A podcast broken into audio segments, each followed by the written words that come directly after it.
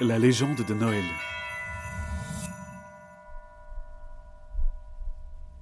Un frisson parcourut la ville. Pendant une seconde, le silence fut roi. Et puis, le palais se fissura avec fracas. Une ombre titanesque en émergea. Elle déploya deux ailes immenses qui projetèrent leur ombre sur tout le royaume. Un colosse à la peau plus noire que la nuit se dressait devant nous, les bras croisés.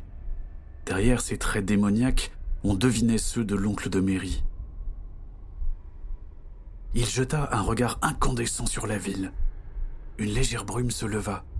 Brusquement, tout le monde fut pris de panique, comme faisant face à son pire cauchemar. Impuissant, je vis Imi se recroqueviller, grelottant, terrorisé. Mary fondit en larmes et se mit à courir après un fantôme qu'elle ne rattraperait jamais. Nora s'écroula, ses mains serrant sa poitrine. Je me suis précipité vers elle. Elle trouva assez d'énergie pour me rassurer d'un murmure avant de fermer les yeux. La colère m'envahit. Je me détestais de ne pouvoir rien faire. Je maudis les esprits des glaces de m'avoir donné un pouvoir qui n'avait servi à rien. Il se passa alors quelque chose d'étrange. Une porte se découpa dans l'air, juste devant moi. Une porte toute bête, en bois, aussi modeste que celle de ma maison. J'ai jeté un coup d'œil autour de moi. Le chaos redoublait. Le titan cauchemardesque contemplait son œuvre satisfait. Je sus quoi faire pour tout arranger? J'ouvris la porte. Une lumière froide comme la mort m'aveugla. Je fermai les yeux et passai le seuil. La porte se referma toute seule. J'étais dans un tunnel qui ressemblait au couloir souterrain d'un château. En dehors du crépitement des torches dont les flammes léchaient les vieux murs, le silence était total. Je n'entendais même pas le bruit de mes pas. J'étais seul, parfaitement seul dans ce couloir si long que je me demandais s'il avait une fin. Le doute s'insinua dans mon esprit. Comment avais-je pu penser tout arranger en passant cette porte? Et si c'était mon cauchemar? Un piège qui me condamnait à marcher pour l'éternité? Je me mis à pleurer à chaudes larmes, mais aucun son ne sortait de ma bouche. Le désespoir s'empara de moi. J'allais m'effondrer lorsque je vis, surgir des ombres, la silhouette de Nora s'avancer vers moi. Arrivé à ma hauteur, je tendis une main vers elle. Quand mes doigts touchèrent les siens, l'image se brouilla comme la surface d'un lac. Elle me sourit, sans rien dire, et me fit signe de la suivre. On avançait en silence. Par instant, mon ami tournait la tête pour s'assurer que j'étais toujours là.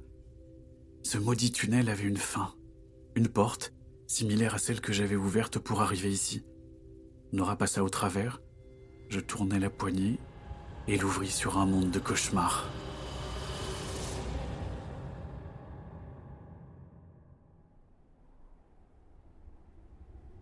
Sous mes yeux s'étalait un monde en ruine, recouvert de cendres plongées dans la pénombre. La porte se referma dans mon dos, m'obligeant à mettre un pied sur cette étendue dévastée où rien ne vivait, pas même un brin d'herbe. Nora s'éloignait. Elle se retourna et s'arrêta, souriante. Je me précipitai pour la rejoindre. Marcher me demandait un effort de tous les instants. À chaque pas, je m'enfonçais dans la cendre, parfois jusqu'à mi-mollet, L'air était si sec que mes yeux me piquaient. Pourquoi avais-je passé cette porte? Pour affronter l'inconnu, je n'avais rien d'autre que mon précieux couteau à bois. Les ruines laissèrent place à un terrain vague infini.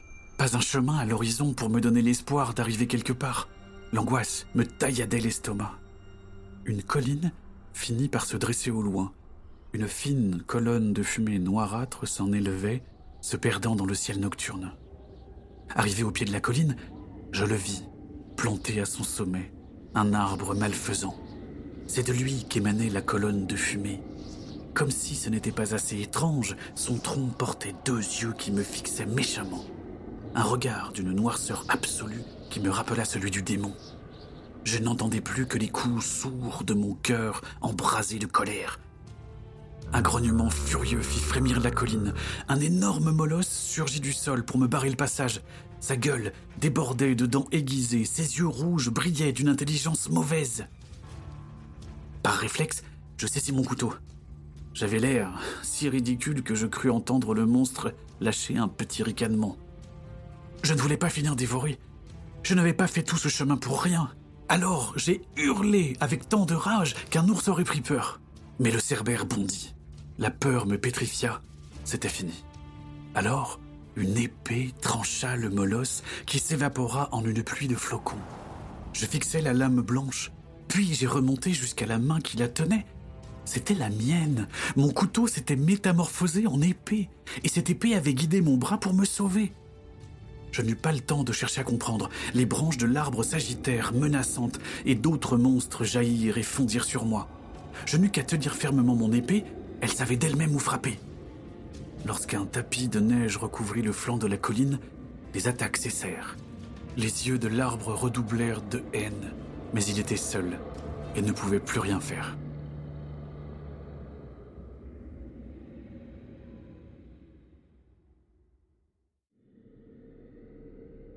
Encore une fois, mon épée porta les coups d'elle-même.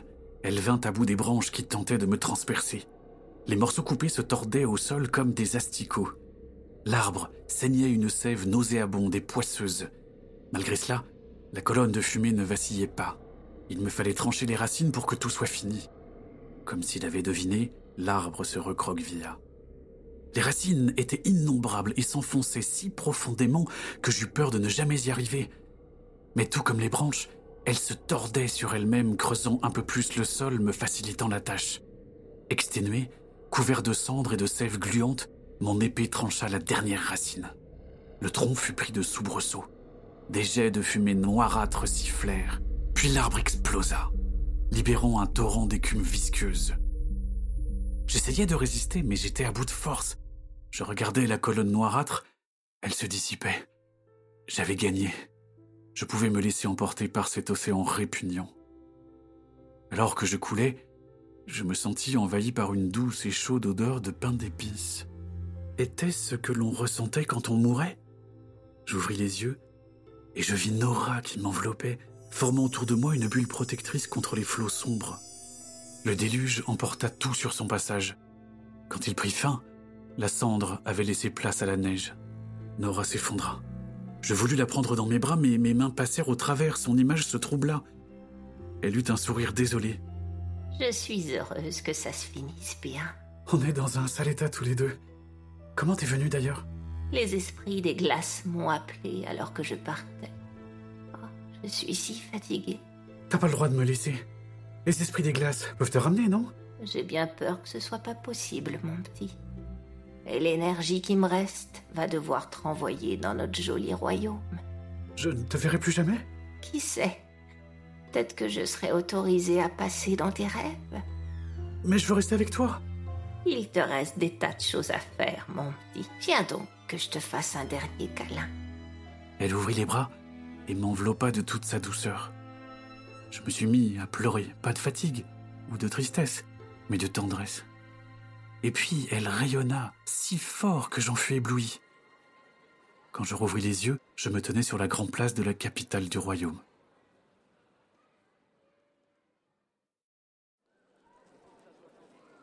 La cité était éclatante de joie. L'infâme démon avait disparu, laissant un trou béant dans le palais. Mary et Imi me sautèrent dessus. Tu nous as sauvés Avec Nora. Il n'y avait plus que son sac à malice échoué par terre, juste à l'endroit où elle s'était écroulée. Je l'ai pris. On n'eut pas besoin de mots. On se serra très fort dans les bras. Et... Euh, mon oncle Qu'est-il devenu? Il est peut-être dans la salle du trône. On s'y précipita pour arriver devant une pièce dévastée. L'oncle de Mary était affalé près du trône, entouré des jouets du royaume qu'il avait confisqués. Une mèche de cheveux tombait tristement sur son visage. Même s'il suffoquait, à bout de force, les traits tirés, son regard luisait de haine. Maudits enfants. Ils vont voir ce qu'ils vont voir. Il essaya de se lever, mais s'étala de tout son long. Qu'est-ce qu'on fait? On l'arrête. Non. Regarde. Les ombres de la salle se rassemblèrent au centre pour former une porte. Celle-ci n'avait rien de modeste. Tout en cristal ciselé d'une myriade de détails, elle était aussi imposante que la porte d'entrée d'un palais. Une lumière bleue se répandit alors qu'elle s'ouvrit. Des bruits de pas résonnèrent. Une grande silhouette blanche pénétra dans la salle, baignée de volutes de fumée noirâtre. Avec son ample robe immaculée et sa large capuche qui lui masquait le visage, on aurait dit un moine. La silhouette s'avança lentement vers le seigneur régent déchu qui se releva péniblement. Laissez-moi leur régler leur compte. Elle posa sur son épaule une main pâle et délicate. Puis elle se pencha vers lui, comme pour lui murmurer quelque chose. Alors, tout est fini?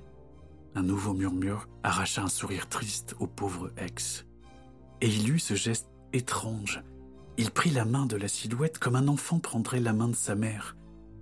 Sa peau devint pâle, ses yeux se teintèrent d'un bleu glaçant.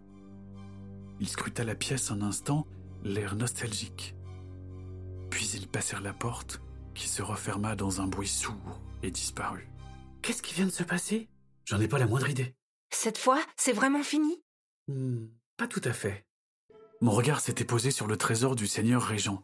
Tous ces jouets méritaient de retrouver leur propriétaire. Je savais quoi faire. J'ai ouvert le sac magique de Nora pour y fouiller tous les jouets volés. Comme s'il avait compris, Newt Newt nous attendait attelés au traîneau. On passa le reste de la nuit à redistribuer tous les cadeaux. Ce fut la plus belle fête de Yule que le royaume ait jamais connue. Un moment unique, où les enfants comme les adultes partagèrent cette joie toute simple du cadeau au pied de la cheminée. C'était la légende de Noël. On espère que cette histoire vous a plu. On vous souhaite de bonnes fêtes et on vous donne rendez-vous le 7 janvier pour encore plus de petites histoires.